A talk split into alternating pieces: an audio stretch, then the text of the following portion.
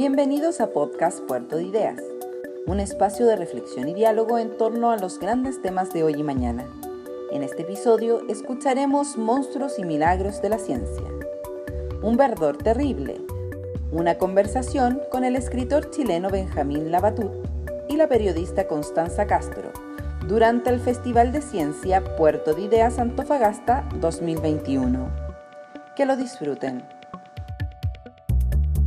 Muy bien, muchas gracias. Saludos a todos y todas los que estén mirando. Qué bien. Una alegría, la verdad, conversar contigo sobre este libro que la verdad es que es apasionante. Yo quedé, me encanta, me encantó el libro y me encantó tu obra, como para seguir revisando los dos libros anteriores incluso. Eh, hay mucho que conversar, vamos a partir preguntándote por el nombre del libro, El Verdor Terrible quiero que conversemos de esta extraña tensa entre química y alquimia que nace del primer pigmento sintético, el azul de Prusia, que se convierte en cianuro y es usada por los altos jerarcas nazis al momento de perder la guerra y suicidarse.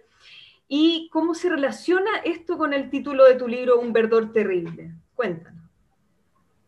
Bueno, a mí me, a mí me interesan las, las historias donde, donde se topan los opuestos, ¿no? donde convive la belleza y el horror, el azar y el método, el orden y el sinsentido. Porque creo que esas contradicciones nos obligan a pensar y, nos muestran el, mundo en su, en su, verdadera complejidad. Eso está en el libro desde el título, la noción de un verdor, pero un verdor terrible. Em, el verdor terrible está, es una frase que aparece en el primer texto. El primer texto se llama Azul de Prusia y en el fondo lo que hace es trazar una pequeña historia de, una molécula, eh, del cianuro de hidrógeno. Eh, eso es un veneno mortal. Eh, pero lo interesante es que hay, hay, teorías que plantean que es uno de los precursores del, del ARN y de la, del ADN. Entonces incluso en el protagonista del texto se topan la vida y la muerte. Puede ser una fuente de vida y puede ser absolutamente mortal en caso de que nosotros lo inhalemos o lo comamos. Em, el cianuro fue, fue destilado, fue, eh, fue destilado en 1782 en base al primer pigmento sintético de la modernidad, que es el azul de Prusia. Es un azul muy profundo, muy, muy hermoso, parecido al lapislázuli, eh, pero que también fue, eh, como ocurre con muchos de los descubrimientos de ese texto y del libro, fue producto de un error lo crearon dos personas productores de, pintura sin querer. Estaban tratando de copiar el rojo que se obtiene cuando tú aplastas las hembras de, la grana cochinilla, un parásito del cactus acá en América. Y revolvieron el pote que estaban trabajando con, con una sustancia que a su vez fue hecha con trozos de animales, pezuñas, cuernos, una cosa horrible, maloliente, y, en base a ese error surgió el azul de Prusia. Años después, eh, una persona estaba trabajando con azul de Prusia y lo revolvió con otra sustancia y, pudo extraer el cianuro. El cianuro es como es el veneno preferido de, homicidas y de suicidas por, lo rápido que actúa. ¿no? En, te quita el aliento, literalmente. No alcanzas a exhalar cuando ya estás muriendo. Y como decías tú, lo usaron los, los jerarcas nazis para matarse cuando vieron que se estaba acabando el apocalipsis que habían empezado. Pero lo interesante es que también lo usaron muchos judíos eh, que lo llevaban en el bolsillo, en pequeñas cápsulas, ¿no? Cuando sabían, prefirieron eso eh, a, ser llevado a los campos de exterminio o de concentración. Entonces, ese texto sigue toda esa trenza, ¿no? Que comienza con esta molécula y recorre la historia reciente de Europa, eh, encontrando distintos eh, momentos donde se dan estos, dos, cosas, ¿no? ciencia y horror ligado al cianuro. Y culmina en una historia eh, que es posiblemente la más fuerte de ese texto, que es la historia de Fritz Haber. Fritz Haber, que era un químico alemán, un, verdadero genio, un, titán de su época, que logró extraer nitrógeno, que es el principal nutriente que necesitan las plantas para crecer, por ende nosotros lo necesitamos para alimentarnos, lo sacó del aire y inventó un, sistema donde se, a través de unas fábricas que, del tamaño de una ciudad, poder extraer el nitrógeno del aire. Ahora, la figura de Haber también, eh, él encarna esta idea eh, de vida y muerte, de opuestos juntos, porque, porque él además de hacer eso, eh, además de crear un invento que, permitió la explosión demográfica, que nos ha llevado a duplicar la población en 30, 40 años, eh, también fue el primero que desplegó el, gas como una herramienta, creó la primera arma de destrucción masiva de la historia.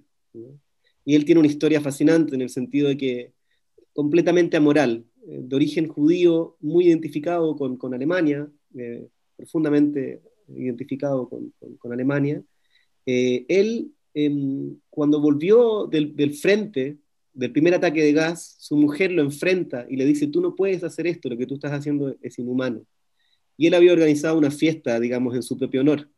Y su mujer, que fue la primera mujer en tener un, un doctorado en química y sabía exactamente cuál era el efecto del gas que estaba ocupando su marido, baja al jardín de su casa y toma el revólver de servicio de, su marido y se pega un balazo en el, en el corazón. Y muere ahí en brazos de, uno de sus hijos. Fitzhaber vuelve a la guerra después de eso, sigue peleando hasta el final, y luego de la Primera Guerra Mundial eh, se gana el Nobel, pero además las potencias eh, aliadas, digamos, lo declaran un criminal de guerra. Entonces empieza a escapar de un país a otro, arrastrando un tanque de nitroglicerina para expandirse las arterias coronarias, finalmente muere, ¿no? Muere ahogado también él, em, sin saber que uno de los inventos que él creó, cuando todavía tenía todo el, favor eh, del emperador, digamos, cuando se le reconocía como un héroe de guerra casi, eh, era un pesticida que se llamaba ciclón. Y ese pesticida fue tomado años después de su muerte por los nazis eh, reconvertido y utilizado en las cámaras de gas para matar a cientos de miles de personas, incluyendo a miembros de la familia de Fritz Haber. Entonces, esa trenza, como te digo, eh, muestra estos dos valores y, se encarna muy bien en, la historia final de Fritz Haber. El verdor terrible, perdón, no, terminé la, pregunta, ¿no? El verdor terrible tiene que ver con que yo leí eh, que hemos, hemos, hemos creado tanto nitrógeno que de alguna forma el, balance original eh, es muy difícil eh, fijar el nitrógeno, tomar el nitrógeno y convertirlo en algo que puedan ocupar las plantas, ¿no?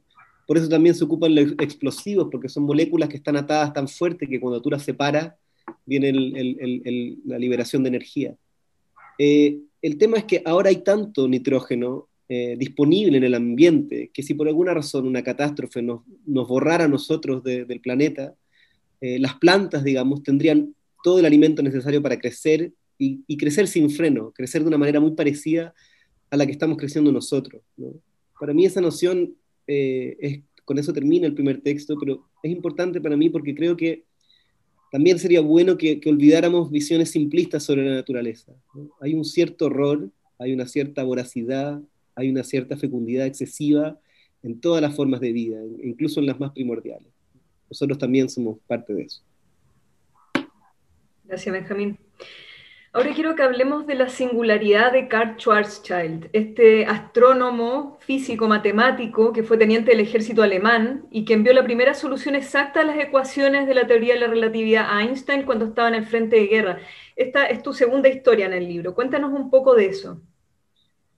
Bueno, la historia de Schwarzschild es, es, es fascinante. Él era uno de los científicos más respetados de su época, muy conocido eh, dirigía uno de los observatorios más grandes de Alemania.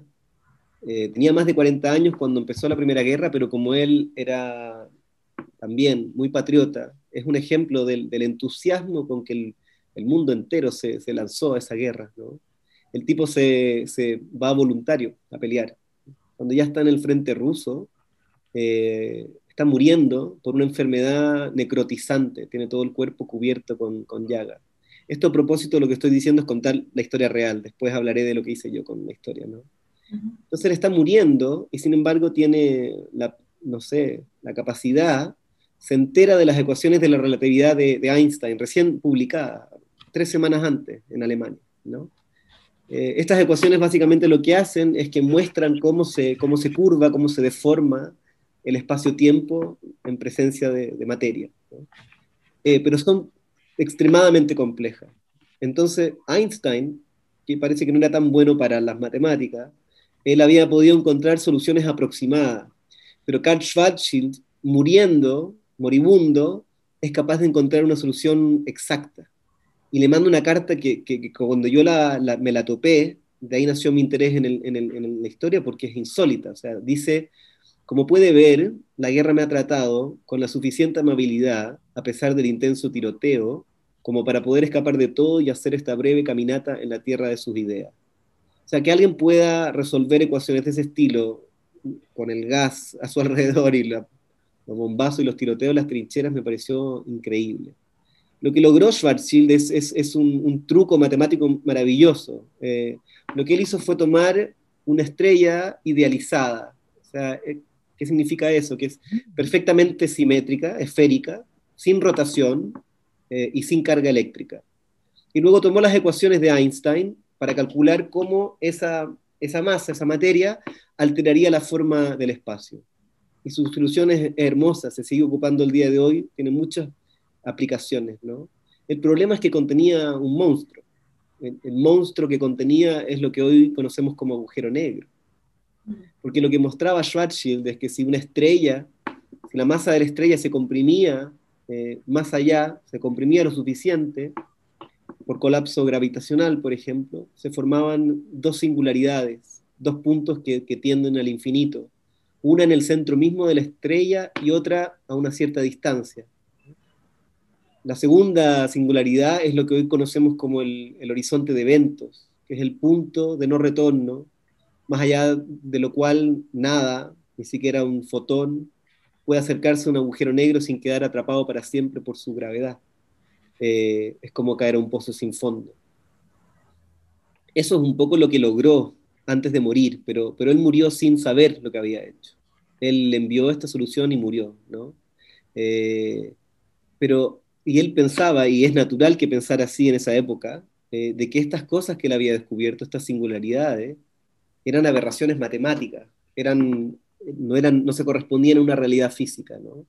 Einstein, por supuesto, eh, estaba muy entusiasmado porque esta solución exacta le, permitía, le permitió tener mucha más atención a su teoría, pero por supuesto que estaba eh, horrorizado, ¿no? Por, por, la, porque pudiera existir una entidad como el agujero negro, y se dedicó mucho a, luchar contra eso. Publicó un, artículo donde, siguiendo su propia lógica, dijo, no, no, no se puede comprimir la materia de esa manera, ¿no? Porque las partículas alcanzarían la velocidad de la luz, un razonamiento maravilloso. Y sin embargo, 20 años después de la muerte de Schwarzschild, el primero de septiembre de 1939, que es el mismo día en que los tanques de los nazis cruzaron la frontera de Polonia, Robert Oppenheimer, que luego va a dirigir el, proyecto Manhattan, y Harlan Snyder, publicaron un paper donde demostraban eh, que cuando las fuentes de energía de una estrella se agotan, y si la estrella no puede sacar masa a través de la radiación o, expulsarla, digamos, con una explosión, se va a seguir contrayendo eh, de forma indefinida. Por lo cual el, agujero negro, el monstruo que Schwarzschild había profetizado sin querer, era inevitable. A mí lo que me interesa de eso, eh, bueno, yo lo que hice en el, en el libro fue unir estos dos momentos, el momento de los tanques y de alguna forma hacer que lo que estaba viviendo Schwarzschild en su propio cuerpo fuera un reflejo de este agujero que había encontrado en la realidad, por así decirlo. Sí, y lo Perdón, no te iba a decir que está muy bien logrado esta, este equilibrio entre la literatura, la ciencia, los, los datos, eh, cómo, cómo, fuiste a los papers, incluso fuiste como a las fuentes primarias, a las biografías. Eh, bueno, mezclado obviamente con, ficción, pensando que, todo lo que está escrito con lenguaje articulado es ficción de alguna forma. Entonces está muy bien logrado. Ah, la mezcla, la mezcla es, es que, bueno, yo siempre he pensado y cada vez más convencido. Si uno mira la realidad lo suficientemente de, cerca, eh, la ficción está ahí. O sea, el, el, final de ese texto es una frase no atribuida, como muchas otras chanchadas que robé, es una frase de John Wheeler. John Wheeler dice, los hoyos negros nos enseñan que el espacio se puede arrugar como si fuera una servilleta hasta convertirse en un punto infinitesimal y que se puede extinguir el tiempo como si se soplara una vela. lo que muestra que las leyes de la física que tanto admiramos no son ni tan sagradas ni tan inmutables. Yo creo que la ciencia está llena de eso, está llena de, poesía, está llena de literatura, está llena de ficción. Es cosa de, tener eh, la fascinación para verla nomás. Mm. Oye, Benjamín, hablando de las singularidades, en el libro mencionas muchas veces esto de las singularidades del agujero negro, por ejemplo, las de las matemáticas, pero también estas personas singulares que tienen límites de, pensamiento y háblanos de esta dificultad de aceptar los propios descubrimientos, que lo que los descubrimientos nos dicen de esta realidad o de la realidad. Sí, bueno, las singularidades son, son fascinantes de por sí, ¿no? Existen en matemática, existen en física. Em, es, por decirlo de cierta manera, son, son puntos de infinidad, son, son situaciones, lugares que, tienden al infinito, donde los números, las cantidades involucradas, los números se, vuelven más y más grandes y tienden al infinito, eh, tal vez sin alcanzarlo, digamos, en la realidad es cuando las ecuaciones dejan de, tener sentido. Por eso es lo que me atrae a, mí, ¿no? Porque indican una zona, un límite. Em, por lo general son, son mecanismos de alerta. Nos muestran, nos muestran las fallas en las teorías, nos muestran las fallas en el razonamiento, nos muestran dónde las ecuaciones dejan de funcionar y por ende tenemos que seguir pensando. Cuando están, y están en todas partes, están en la física en varios lugares, ¿no? En matemáticas, que son, en las matemáticas no suelen ser tan problemáticas, pero en física es distinto, porque se supone que estas ecuaciones reflejan el mundo real. Entonces no hace mucho sentido común hablar de un punto de infinita densidad. Uno tampoco podría, antes de, la relatividad general y antes de Schwarzschild, hablar de, una curvatura infinita en el espacio-tiempo. ¿no? Pero esos fenómenos, eh, al parecer, ocurren en los agujeros negros. Estas singularidades están ahí, eh, dando vueltas, son una especie como de, fantasmas incómodos en la ciencia. Son como monstruos que nos gustaría exorcizar. Eh, y son realmente problemáticos, pero, pero para mí, para mí son eh, fascinantes, y no solamente para mí. Por ejemplo, mira, hay uno que es hay, algunas de estas singularidades que son eh, claramente producto de la imaginación o del error. El error ¿no? en, 1960, eh, Heinz von Forster creó una fórmula para, para, prever el crecimiento de la población mundial. ¿no? Pero el problema es que tenía una singularidad. Y esa singularidad lo llevó a predecir que el viernes 13 de noviembre del año 2026 la población global sería infinita. Esa fórmula además tenía un título maravilloso, la ecuación del fin del mundo. Entonces, claro, estas, estas singularidades eh, pueden ser falsas, pero hay otras que, apuntan directo a los límites de nuestra comprensión, y por eso son tan interesantes. Son como un campo fértil para la imaginación de los científicos, pero también para la literatura, porque de alguna manera nos recuerdan el aspecto más, más misterioso, más, más maravilloso de la realidad nos muestran que la complejidad del, mundo es, como una de esas muñecas rusas, ¿no? Donde siempre hay más.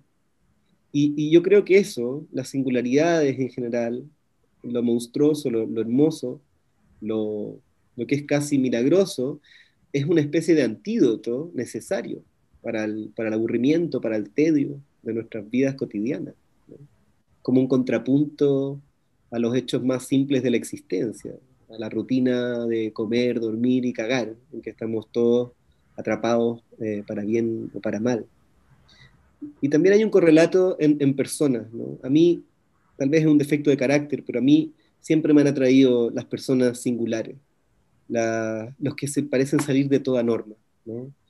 John von Neumann, Heisenberg, eh, hay Marie Curie, está, está, o no sé, la Violeta Parra, ¿no? Son personas que, pareciera que, que, no podría caber tanto genio dentro de un solo cuerpo y sin embargo están ahí y nos hacen quedar mal a todos nosotros, los demás.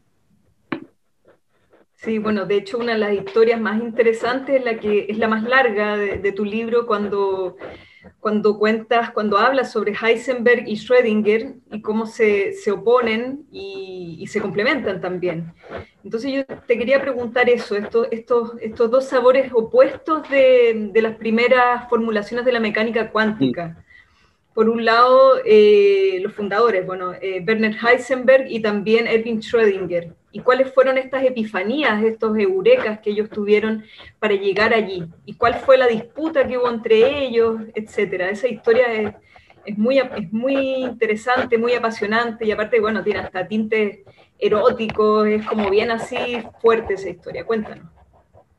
Bueno, a mí lo que me, a mí me, atrajo dos cosas. La primera, y esto es algo que ocurre a cada rato en la historia, y no se sabe muy bien por qué, ¿no? Eh, surgen ideas eh, al mismo tiempo, en distintos lugares del mundo, o en el mismo lugar del mundo, pero de forma distinta. Es como si ciertas ideas estuvieran ahí eh, madurando durante mucho tiempo y luego brotaran así todas de golpe, ¿no? Es como si hubiera momentos así. Y este fue el caso de la, de la mecánica cuántica. En, con menos de seis meses, bueno, la mecánica cuántica lo que hace es describir las reglas de operación de lo que ocurre dentro, al interior del átomo, ¿no? Y lo que ocurrió es que cuando empezamos a, ahondar ahí, las reglas que teníamos, la mecánica de Newton, no, no funcionaban, sencillamente no, no calzaban. Entonces se tuvo que desarrollar otros modos de pensar para mirar hacia adentro, ¿no? Y la primera formulación fue la de, la de Heisenberg. Eh, ya de por sí, los pocos datos que hay con respecto a, cómo lo logró son increíbles, porque el tipo estaba con la cara deformada por un, un ataque de alergia, era muy joven, tenía 24 años, eh, y se fue a una isla en, alta mar, Helgoland. Y en Helgoland estuvo recuperándose de la alergia y leyendo a Goethe y caminando y nadando. Y de ahí una noche tiene un, rapto, ¿no? Un rapto de inspiración. Eh, él venía trabajando de una forma muy particular. Él, él, lo que hizo fue decir, no vamos a tomar ninguna imagen del, átomo, no vamos a pensar en esto con ninguna metáfora. Yo voy a ocupar las pocas cosas que sabemos, y lo poco que sabemos es ciertos fotones que salen, ¿no? Entonces, lo que hizo fue estoy simplificando bastante, ¿no? Pero lo que hizo fue reducir ese reino a un set de números, a, una matriz matemática. Eh, ya no se pensaba en una órbita, en un, en un, electrón dando vuelta alrededor del núcleo como si fuera un solcito, ¿no? Era, era algo netamente abstracto, algo no visualizable, ese era el punto, no se puede imaginar con metáforas comunes, ¿no? y fue y, lo mostró su descubrimiento y claro, es, maravilloso por lo que podía hacer, pero también era feo, era muy feo, era, era, como, era como hacer matemáticas rayándose los dedos, como cortando, cortándose los dedos como un rayador, era, era horrible. Em, y muy poco tiempo después, eh, Schrödinger, todo lo contrario, ¿no? era muy distinto en términos de su carácter. Un hombre sensual, bohemio, eh, vividor, incluso eh, con ciertos problemas serios, a mi parecer, desde el punto de vista de, su obsesión con, mujeres adolescentes, que ya estaba para todo, ya estaba viviendo, digamos, la decadencia de, un profesor que había dado botes por todos lados sin hacer nada que valiera la pena, se va un fin de semana con un amante eh, a un resort de esquí y en una semana toma una ocasión clásica, completamente visualizable, completamente, tú casi la puedes ver, ¿no? Para describir las ondas del agua. La modifica y hace lo mismo que hace Heisenberg, pero desde la belleza, desde lo clásico. Y ellos dos, por supuesto, que entran en una pelea gigantesca, porque tenemos a un tipo diciendo, no, tienen que ocupar otra forma de pensar para este nivel de la realidad. Y luego llega Schrödinger, que producto de un rapto erótico de inspiración, dice, no, no, no, mire, tomen esto, esto es, esto es hermoso y es sencillo, y lo puede entender cualquiera, y es fácil de usar. Bueno, la verdad es que las cosas resultaron ser mucho más complejas, ¿no? Eh, de partida, Heisenberg, eh, en, un afán por derrotar a su, comillas, enemigo, tomó las dos cosas, tomó esos dos enfoques, eh, y al unirlos, básicamente descubrió eh, el principio de incertidumbre, eh, la noción, uno de los límites a, qué tanto podemos conocer, qué tan definida está la realidad, en realidad, a ese nivel. Y eso, eso, esa pelea entre ellos dos, que es una pelea no solamente es estética también, tiene que ver con sus carácter, tiene que ver con las personas que son, Eh, y, hay dos grandes misterios que persisten hasta el día de hoy. Eh, Enrico Fermi, que era un, era un genio entre genios, dice que él no puede entender, por más que lo ve, los saltos de lógica que tuvo que dar la cabeza de Heisenberg para su formulación. Entiende, funciona, pero no sabe cómo llegó a eso. Y en el caso de, de Schrödinger, eh, su ecuación, que parecía muy simple, contiene un término que se llama la función de onda. Cien años después, no sabemos lo que es, no sabemos por qué es tan poderosa, y nos ha llevado a cosas tan extrañas como la teoría de los múltiples mundos, la superposición, un montón de, bueno, el, problema de la medición en la mecánica cuántica, todos los grandes, eh, grandes, grandes dudas que tiene la mecánica cuántica hasta el día de hoy, ¿no?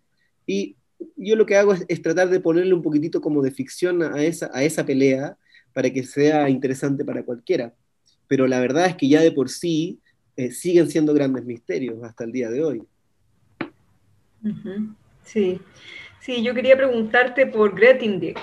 ¿Cuál, ¿Cuál fue el poder y el peligro de abstracción que estuvieron presentes en la vida y obra de, de este, de este matemático que intentó develar las estructuras que subyacen los objetos matemáticos, este corazón del corazón eh, de las matemáticas, que tú, de hecho se llama así el capítulo, que está ubicado en el epicentro de este universo matemático. Háblanos un poco de eso.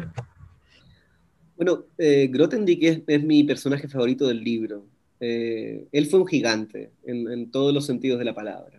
Es como que no cabían en este mundo tenía ideas descomunales y, sobre todo una facultad que, es muy interesante, eh, porque está como relacionada con el aspecto más, más luciferino, demoníaco de la ciencia y de la racionalidad, ¿no? Tiene que ver con, la abstracción.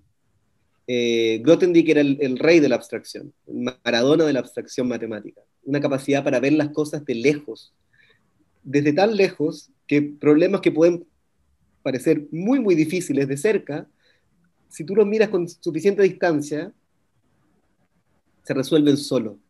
Ahora, en, ese, en esa operación de la mente, de la abstracción, hay, hay, hay mucho riesgo, ¿no? Se puede caer uno en, agujeros bastante grandes. Elías Canetti decía que, que, en el fondo mientras más, mientras más rígido, mientras más exacto, mientras más abstracto un sistema eh, de pensamiento, va perdiendo su conexión con, con la realidad. Y la forma en que Grothendieck veía las matemáticas, de alguna forma a mí me recuerda eh, como el éxtasis religioso, ¿no? Esa, ese como deseo de infinito que tienen los santos. ¿no? Eh, porque en su caso, luego de hacer, luego de refondar la geometría, luego de, de, tener a todos los matemáticos y matemáticas de su generación trabajando en su proyecto, eh, él un día rompe rompe con todo, se va a vivir a, casuchas, caseríos en los, Pirineos, se pierde, se mete en la meditación, abandona la, investigación matemática, eh, se interesa en el pacifismo, en el ecologismo, es como que lo toma el espíritu de su época, porque esa es la, palabra importante, ¿no? En el caso de Grothendieck, él tiene una afinidad con el, con el espíritu, y esa sed de absoluto, como ocurre muy seguido, o bastante seguido, lo llevó hacia otros territorios, hacia territorios que, son más propios del, delirio, ¿no? Ahora, en lo personal, eh, yo no creo que, haya que descartar el delirio tan abiertamente. Para mí lo, interesante no es si Alexander Grothendieck estaba loco, ¿no? sino las cosas que, podemos ver gracias a su delirio. a mí me recuerda la historia de él, que a propósito, eh, es la historia más real que hay en el libro, es la que menos tuve que inventar, porque tiene una vida que parece literatura, que parece, parece ficción. Eh, de alguna forma en esa historia están todas las cosas que a mí me fascinan, ¿no? Eh, es como, como dice un escritor argentino, Néstor Sánchez, que me parece que era esquizofrénico, ¿no? Dice, la verdad y la locura son síntomas de, de la misma enfermedad. Y yo creo que, que, tanto en el caso de Grothendieck como en otros casos, esa enfermedad es, nuestra búsqueda del infinito, ¿no? es una necesidad del absoluto. Porque si hay un algo que es evidente para todos, ¿no? es que vivimos una experiencia polarizada, dual, de que las cosas están encendidas, ¿no? y sin embargo tenemos esta, este, añoramos otra cosa. Eh, como somos limitados, nos seduce esa como ese sueño de lo, infinito, de lo absoluto, de lo total. Y creo que eso está en la raíz de nuestros mayores logros y de los peores eh, pecados, ¿no? Pero hay mucha, hay mucha hermosura, hay mucha poesía en, Alexander Grothendieck. Él mismo se consideraba un escritor, más que un matemático. Su madre fue escritora, pero no pudo publicar nada en vida, y él escribía con tanta fuerza que traspasaba el papel, le hacía hoyos al papel. Eh, yo creo que las historias como Grothendieck nos muestran un mundo que por su naturaleza parece como, como desafiar o expandir nuestras, los límites de la razón. ¿no? Me recuerda como a los teoremas de, de la incompletitud de, de Godel, eh, o las cosas que hablamos antes del hoyo negro, ¿no? Eh, yo creo que eh, la única diferencia es que ese es un mundo al cual la mayor parte de nosotros no tiene acceso porque somos, somos analfabetos en términos de matemáticas, no, no tenemos el oído, pero yo sé que esa belleza está ahí, ¿no? porque hay gente que la sabe descubrir. Yo trato como de seguir, de seguir sus pasos y reflejarlas un poco de vuelta y meterla en palabra, sabiendo que, que voy a fracasar con estrépito, porque no, no se traducen esos dos lenguajes. Oye, ¿y es real que, que, su obra finalmente fue, fue eliminada o eso es parte de la ficción? Porque en la historia se elimina todo. No, lo real es que su, lo interesante de Grothendieck es que su búsqueda de, este esquema eh, está, por así decirlo, desperdigada en cientos de miles de páginas que incluyen, qué sé yo, mil páginas sobre el demonio, eh, que incluyen junto con sus investigaciones matemáticas eh, las experiencias que él tenía, donde se ponía a cantar en el piano y, escuchaba dos voces que hacían tonos junto a la, suya, ¿no? Entonces, es tan mezclado y, y, en ese sentido, por eso digo que es tan querido para mí, porque es como si fuera, como si fuera un alquimista o estas otras figuras que, donde no está bien separado, los ámbitos no están bien separados. Es como, hay delirio, hay razón, hay matemáticas y hay misticismo. Y de alguna forma, sin volvernos locos, creo que todos podemos beneficiarnos de, tener como esa doble nacionalidad.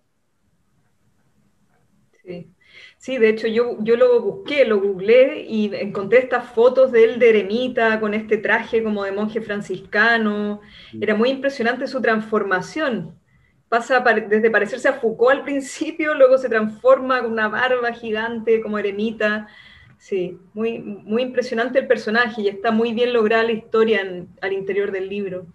Sí, bueno, él, él, me escribió una, yo en el libro escribí sobre un chileno que tenía, que era amigo de él, ¿no? Y que un día llegó a su casa y lo encontró con todas las ventanas abiertas, la, la calefacción prendía a mil, eh, la chimenea andando, y entra a su casa y está Grothendieck en, en la tina, en pelota, bañándose, ¿no? Y bueno, conversan y luego Grothendieck se va y un mes después le llega un, cheque de parte de Grothendieck eh, para pagarle los gastos, digamos, de agua y de calefacción. Y cuando se publicó el libro me escribió la mujer de esta persona, de, creo que su apellido es Mayol, para decirme, oye, sí, esto era así, él era así, era fantástico, era, era, era como si entrara un vagabundo a dar una clase en, a Harvard y, y, nadie pudiera soportar el olor, ¿no? Hay mil detalles, el tipo parece que cagaba en un balde y hacía fertilizante con su propia mierda porque era completamente vegano, mucho antes de que fuera de moda, y lo repartía en las granjas a su alrededor, imagínate, o sea, toma un baldecito con, con abono. cero huella de carbono.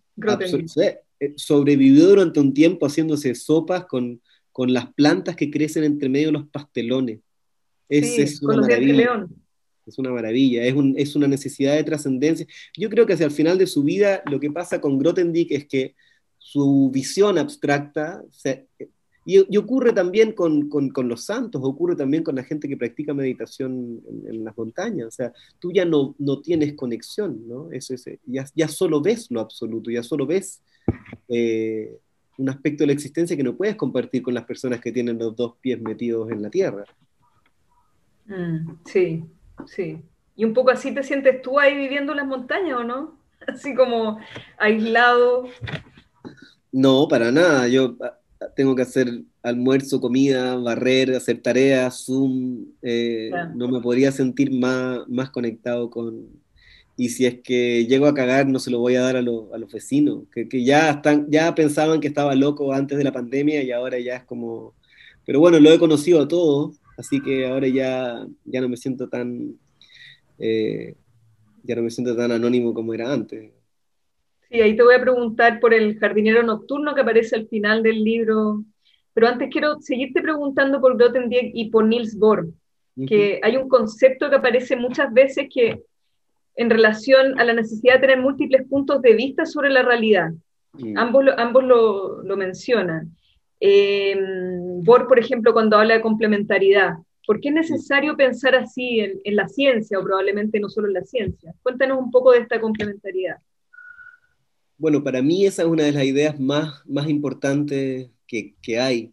Es una de las, de las pocas cosas que siento que yo he aprendido eh, en, lo personal. Eh, el mundo es demasiado complejo como para tener eh, un punto de vista sobre la realidad. Hay que tener múltiples. La complementariedad de Bohr es, es chocante para la física porque en el fondo lo que él decía es, bueno, tenemos que ver, no, no podemos elegir entre considerar esto como una partícula o como una onda. ¿Qué nos dice verlo como una partícula? ¿Qué nos dice, qué nos muestra verlo como una onda? Uh, y, y, eso es esa, esa noción de que, de que, necesitamos múltiples modelos, incluso contradictorios, para, para, aprender la complejidad de la realidad, es algo que tenemos que, que, que incorporar todos, no solamente en, en, en, en, ciencia, sino en nuestra vida cotidiana, ¿no? Ese pensamiento tan común, ¿no? Eh, Izquierda-derecha, bueno-malo. Eh, de binomio Claro, no, nos, hace, nos hace muy mal. Yo entiendo por qué es necesario, ¿no? Yo entiendo la polaridad que rige nuestra vida, eh, pero yo creo que todos nos beneficiaríamos de múltiples maneras si, si aplicáramos la complementariedad en nuestra vida personal, ¿no? O sea, si yo, yo me voy a enfrentar a una discusión eh, con alguien que cree en la astrología, no sirve de nada que le hable de mecánica cuántica tengo que entender el modelo de realidad con que está esa persona viendo las cosas, ¿no? tengo que tratar de, de, entender que ahí hay una riqueza, que es el primer modelo de la mente humana que desarrollamos, ¿no? Y también tengo que saber separarlo de, de los planetas, ¿no? Entender que no tiene mucho que ver con dónde está el planeta. Eh, pero, pero en lo que nosotros pensamos en nuestras vidas cotidianas, si yo tuviera que crear como un decálogo, yo pondría la complementariedad de Bohr eh, como uno de los diez mandamientos, ¿no? Lo pondría en, piedra múltiples visiones, incluso opuestas, incluso contradictorias, dan una mejor visión de las cosas que, una sola. Y, paradójicamente, una de esas visiones contradictorias debería ser la necesidad, eh, como le habría gustado a Einstein, de que exista una, sol, una sola explicación sólida y una sola realidad que no sea ambigua. Eh, hay que también meter eso ahí, ¿no? Para que te haga ruido, para que te, haga, para que te obligue a pensar eso también lo habló muchas veces, lo, tiene, bueno, ese fue uno de los descubrimientos hermosos del libro. Yo estaba escribiendo sobre Grothendieck y me encontré con el párrafo escrito por su mano, y siempre es bueno cuando uno tiene una idea como autor, que la digan los personajes y que no tenga que inventarlo tú. Y él lo dice, o sea, mientras más complejo un objeto, más necesarios son tener distintos rayos con que iluminarlo, ¿no? Porque una perspectiva sola es tan ciega como, como no tener ninguna. Oye, pero al parecer la ciencia, al igual que el pensamiento occidental principalmente, se ha quedado más como con, con, lo, con lo, material, digamos, con estas certezas, más que con estas teorías eh, ambiguas. ¿Qué me podrías decir de eso, de, de, esta lucha de Einstein contra la teoría cuántica, o sea, la, necesidad de quedarse con certezas en lugar de estas visiones más, más ambiguas o abstractas? Bueno, el caso de Einstein es hermoso porque él fue... Einstein es, es una de estas figuras que eh, hizo, hizo tanto por revolucionar nuestra forma de ver las cosas. Él, la gente lo conoce por la relatividad general, pero en 1905 hizo cinco o seis papers que, que bueno, él de alguna forma funda también eh, las ideas necesarias para desarrollar la mecánica cuántica. Y luego, a pesar de que se va en contra de la mecánica cuántica, por ejemplo, cuando hace eh, la idea sobre EPR con, con, no recuerdo la persona con que lo hace, pero básicamente el entanglement, ¿no? la noción, él dice, mira, esta teoría parece decir que, hay, que partículas pueden estar correlacionadas de una forma eh, inmediata eh, aunque estén en lados opuestos del universo, esto es absurdo. Y, y luego hacemos los experimentos y, resulta que el universo opera de esa manera, ¿no? Existe este entanglement, que no me recuerdo la palabra en español en este momento, pero em, enlazadas, ¿no?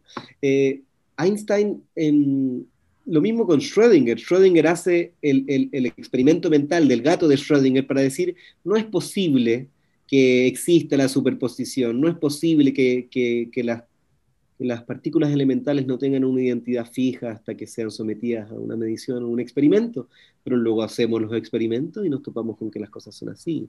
Entonces, es un poco la... Pero, pero no debiésemos descartar la perspectiva de Einstein y tampoco debiésemos proyectar em, simpleza sobre la ciencia. La ciencia no maneja una hipótesis, la ciencia maneja múltiples la ciencia maneja múltiples eh, eh, hipótesis al mismo tiempo e interpretaciones sobre los resultados, ¿no? Es riquísima en ese sentido. Lo que pasa es que uno no la mira lo suficientemente de cerca.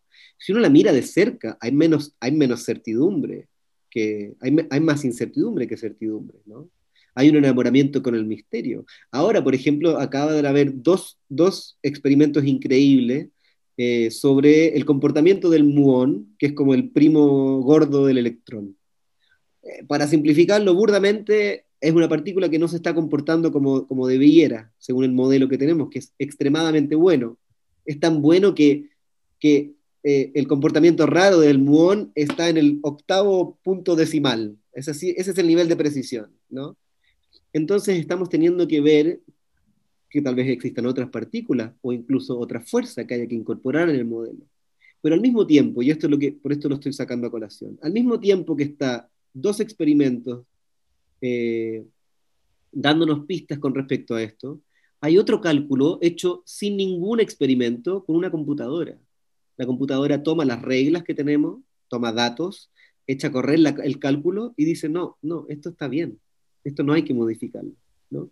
Entonces, incluso cuando ocurren estas cosas y, y en las noticias está solamente eh, el, titular, ¿no?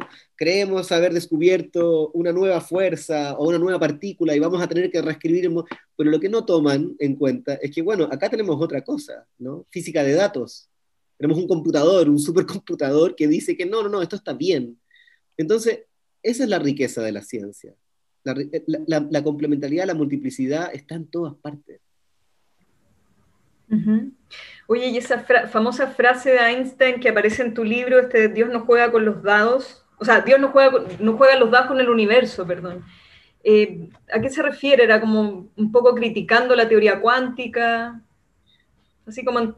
Mm, voy a tener que simplificar harto, pero en, pocas palabras, eh, lo que está alegando ahí Einstein es eh, el rol que la, que la que la teoría que, que la interpretación de Copenhague, de los físicos como, como Bohr y Heisenberg, le estaba dando al azar, ¿no? De que al parecer las partículas eh, tienen una multiplicidad de caminos, una multiplicidad de, de, valores, de existencia, pero que se escoge uno al azar.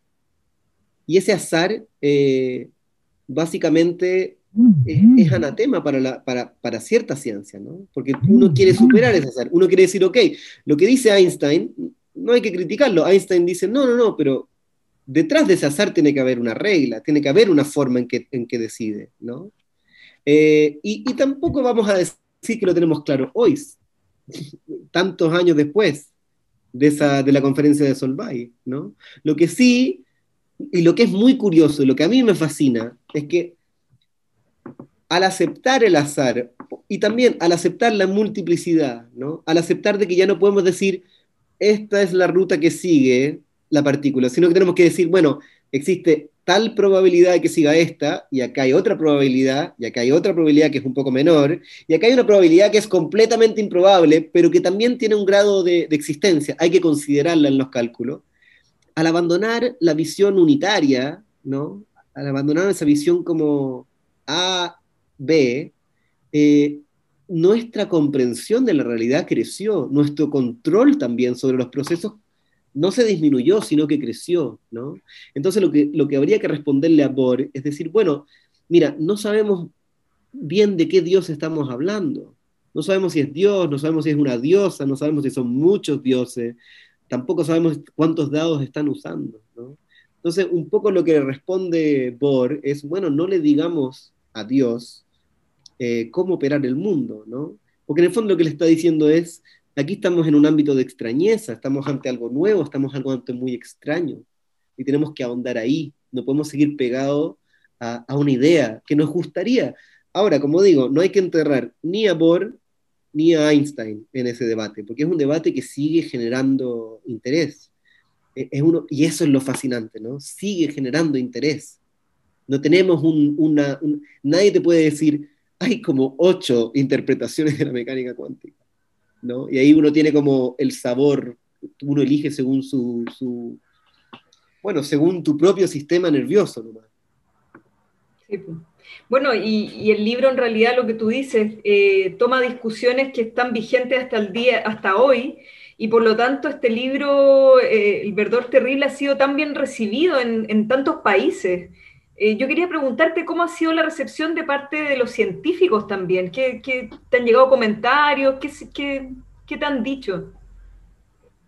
Mira, lo que yo, lo que yo he visto no vamos a decir que yo haya, haya salido a hablar con, muchos lectores, pero lo que yo he visto es que, y eso es algo que me gusta mucho y que también tiene que ver con, mi libro anterior, lo que yo he visto es que en el fondo el, eh, libro tiene distintas lecturas dependiendo de cuál es el, bagaje que tú traigas al libro, ¿no? Es como, ¿qué es lo que traes tú?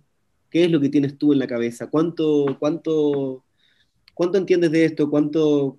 Eh, Em, y, dependiendo de eso tiene distintas lecturas, ¿no? De cierta manera el libro trata de encarnar las ideas de las que hemos estado hablando, tener más de un sentido, tener más de una interpretación. Eh, yo he visto mucho interés en la comunidad científica, ¿no? Mucho interés, porque, porque yo creo que de alguna forma se sienten reivindicados, porque dicen como, bueno, ven que es sexy esta weá, no, no, no, no, no, no somos un no tiene nada de aburrido, no tiene nada de aburrido, lo que pasa es que es complejo, eso es todo, es complejo. Pero de la misma forma en que hay que saber las reglas del fútbol para disfrutar el fútbol, eh, la ciencia, a medida que tú entras en ella, te va a ir eh, develando cada vez más, vas a ir viendo cada vez más. Entonces, a mí me, eh, también existen los científicos y tienen toda la razón de que se quejan de que, bueno, esto es una simplificación, o, por, qué, o por qué estás presentando estas historias. Eh, la ciencia no es así, ¿no? No se trata de hombres eh, blancos que descubren el universo. Por supuesto que no es así, menos ahora. O sea, el último paper que leí yo en mi investigación actual, las cuatro primeras páginas son autores y autoras cuatro primeras páginas, ¿no? O sea, por supuesto que es otro tipo que la ciencia ha evolucionado y que nunca fue, nunca fue una persona, eso ya se dejó un poco atrás. Ahora, eso no quita que a mí me interese, como, es, como hablamos antes, singularidades. Porque yo entiendo que se junten 100 personas brillantes con, con, con PhDs y hagan cosas maravillosas, pero me seduce tal vez por mi foco literario, ¿no? La figura del héroe, la heroína, la mujer única, Marie Curie, dos premios Nobel, ¿no? Es, esa singularidad, porque de alguna forma siempre he sentido una cierta como sensación de, envidia, ¿no? Por las personas que son naturalmente talentosas, porque, porque es, como si, es como si los hubieran tocado con la gracia, es como si, hubiera algo que no tuviera nada que ver con el esfuerzo. Eh, es como si se colara eh, Dios entre medio, digamos, o otra cosa entre medio. Oye, eh, hablando de lo que decías de lo, de lo sexy de la ciencia y lo estético de la ciencia, no puedo dejar de preguntarte por Nicanor Parra que tienes ahí atrás que es, justamente el equilibrio, la, mezcla perfecta entre, entre ciencia y literatura, física y literatura. Es como muy, muy, muy decidor que esté Parra allá atrás. No era un comentario, en realidad era un paréntesis. Pero cuéntanos un poco de, tu influencia. Yo creo que brevemente, yo creo que deben haber muchas influencias, pero brevemente, ¿a quién destacarías? Eh, tanto en poesía, en narrativa. Cuéntanos un poco. Em, a ver, mis influencias, la más clara en el libro es, eh, es Sebald, el escritor alemán, ¿no? Eh, lo que yo aprendí de Sebald, bueno, no puedo hablar en pasado. Yo aprendo de Sebald todo, todo, todo el tiempo. Estoy, releo sus libros todo el tiempo, continuamente. Porque lo que hay ahí es una especie de riqueza sin, sin fin. Y mezclado con un uso del lenguaje que es completamente onírico. Es una prosa onírica. Tú te duermes leyéndolo.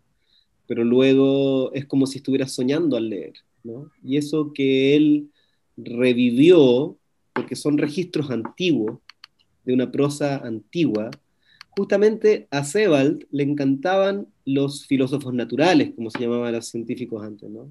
La prosa científica antigua. La, em, y desde ahí arma estas obras que están llenas de nostalgia, pero llenas de información, ¿no? Yo soy un, em, yo soy un adicto a la información. Eh, tengo como una cosa vergonzosamente eh, faustiana, ¿no? O sea, yo cuando era niño eh, quería saber todo de todo. Y, y, me da vergüenza reconocer que cuando me hice un poco más grande y me di cuenta que eso no era posible, fue un shock para mí. Fue difícil de aceptar, ¿no? Y luego ese como añorar, entenderlo todo, comprenderlo todo. Eh, también cuando perdí mi, fe, la, fe que tuve, que fue tan intensa como el enamoramiento que tengo ahora con la literatura, em, cuando Dios se retiró de mi vida, digamos, y gracias a Dios se fue, porque era como te ciega y no podéis ver nada más y habláis de lo mismo todo el rato, eh, me quedó ese como agujero, ¿no? Esa, esa, necesidad de éxtasis, esa necesidad de... Y, y para mí, eh, Sebald es un éxtasis, ¿no?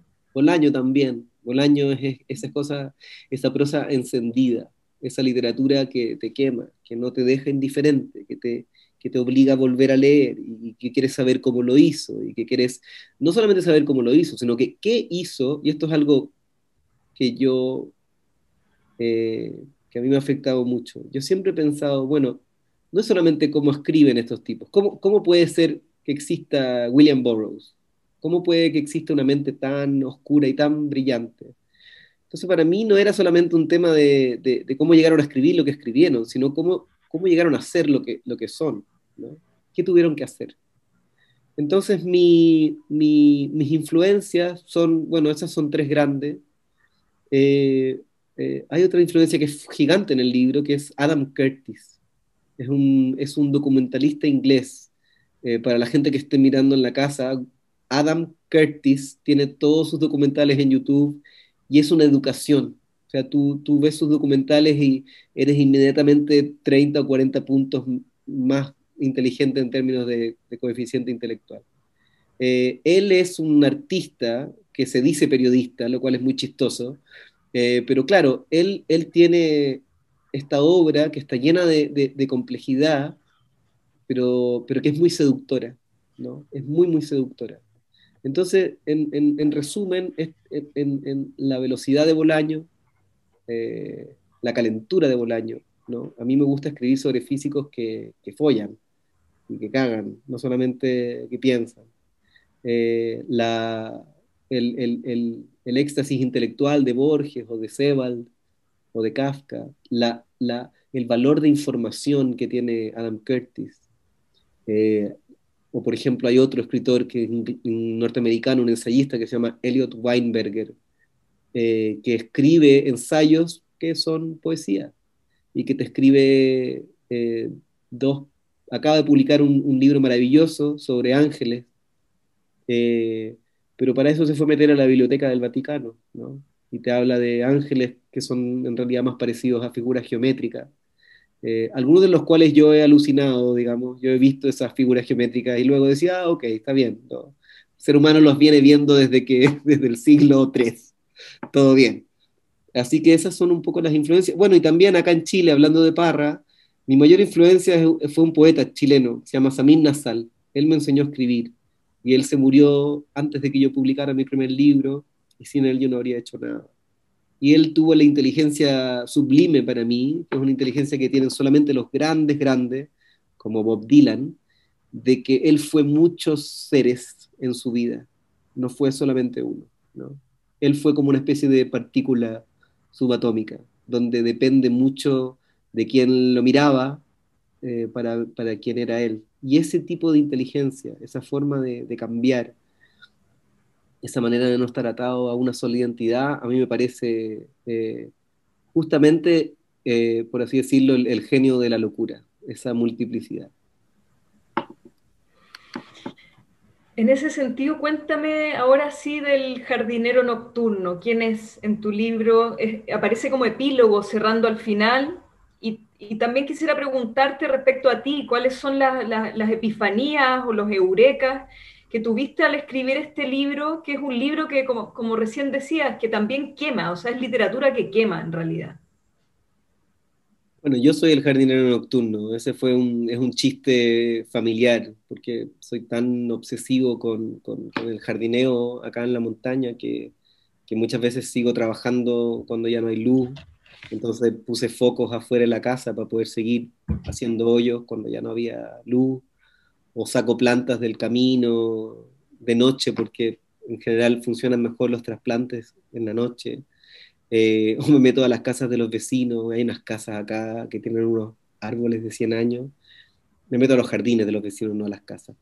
Eh, entonces, bueno, ese es un poco el chiste, ¿no? El jardinero nocturno en realidad sería yo, pero está mezclado con otra figura. Yo, yo estaba acá este, este año de pandemia encerrado en la montaña y conocí a un, a un viejo sabio mitad chileno, mitad alemán, ¿no? Todo, todo se empieza a conectar. Eso es lo complicado de escribir. Hay que tener mucho cuidado con lo que uno escribe, porque, porque estoy escribiendo sobre científicos alemanes y conozco a un, a un quiro, quiropráctico alemán que resulta ser un viejo sabio, como una especie de Clint Eastwood, que vive en la montaña, que me arregló el dolor de espalda y me empezó a enseñar artes marciales, y ahora camino por este pueblo disfrazado de samurái con la espada y, por suerte no, no, hay nadie acá. Eh, y claro, él es también el jardinero nocturno. Ahora ese texto, por ejemplo, yo lo escribí como una presentación, cuando ya el libro ya estaba terminado. Y sin embargo parte con una frase que es casi como profética hoy en día por la pandemia y que no tengo idea por qué lo escribí, y que habla de una peste que se esparce de árbol en árbol, implacable, silenciosa, invisible, escondida de los ojos del mundo y que hay que matarla antes de que consuma todo el planeta. Y yo no tengo idea por qué escribí eso. Estoy siendo completamente sincero, ¿no? Entonces después cuando empezó la pandemia y me empezaron a hacer entrevistas y me decían, oye, ¿tiene algo que ver esto con la pandemia? Y yo sí, por supuesto, lo vi antes de que pasara.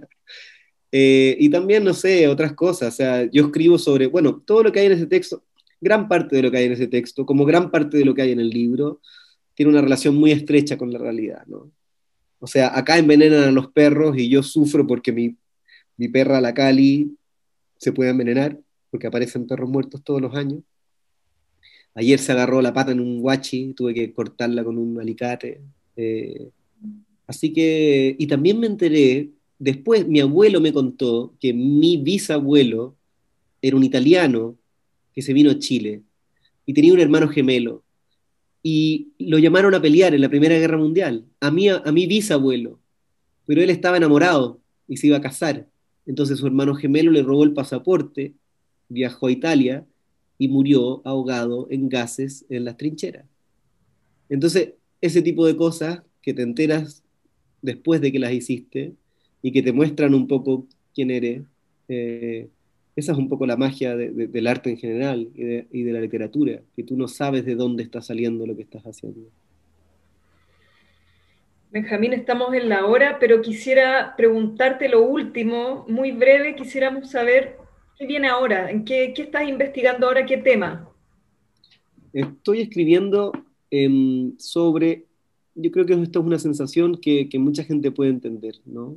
que tiene que ver con, con cómo hay una cierta locura que se está colando en nuestra realidad cotidiana, ¿no? Es como que de pronto están pasando demasiadas cosas que nos hacen como que nos hacen sentir eso que sentimos cuando despertamos de una pesadilla o cuando tenéis un choque y perdís la conciencia y te preguntáis esto que está pasando es real, esto es real.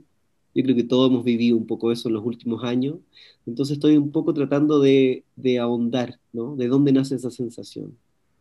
Porque pareciera ser que la realidad está perdiendo como, como algo esencial, como un cierto valor ontológico, ¿no? Obviamente esto está relacionado con lo que he hecho antes, ¿no? Eh, creo que los bordes de la realidad están como empezando a sangrar, ¿no? Y me gustaría, estoy investigando un poco eso. También estoy investigando eh, la persona que yo considero el, el, ser humano más inteligente del siglo XX y, y, su posible reencarnación ahora en el siglo XXI, que, que creo que es algo como inevitable. ¿Quién? Esas son las cosas de las que estoy metido ahora. ¿No puedes decir quién es? No, por supuesto que no. No me dejan. Ya. Sí, pues la, la, la, realidad se está volviendo cuántica e indeterminada. Ya, Benjamín, te doy las gracias, estamos en la hora, estaba como para seguir hablando mucho rato, así es que muy agradecida por tu libro, la verdad es que abre muchas ventanas, muchas puertas hacia temas, reflexión, hay muchas ideas, hay pasión, hay fuego en ese libro. Así es que lo recomiendo a todos que puedan buscar Un terrible verdor, de, Un verdor terrible, de Benjamín Labatut. Y les damos las gracias a todos por habernos acompañado y los invitamos a revisar eh, las entrevistas, eh, las charlas que hubo en Puerto de Ideas. Van a estar todas en el canal de Puerto de Ideas en YouTube. Así es que buenas noches, muchas gracias y un placer hablar contigo, Benjamín. Chao, Constanza. Muchas gracias Chao, a ti y a todos los demás. Gracias por escuchar Podcast Puerto de Ideas. No olvides seguirnos a través de las redes sociales para enterarte de nuestras actividades. Hasta pronto.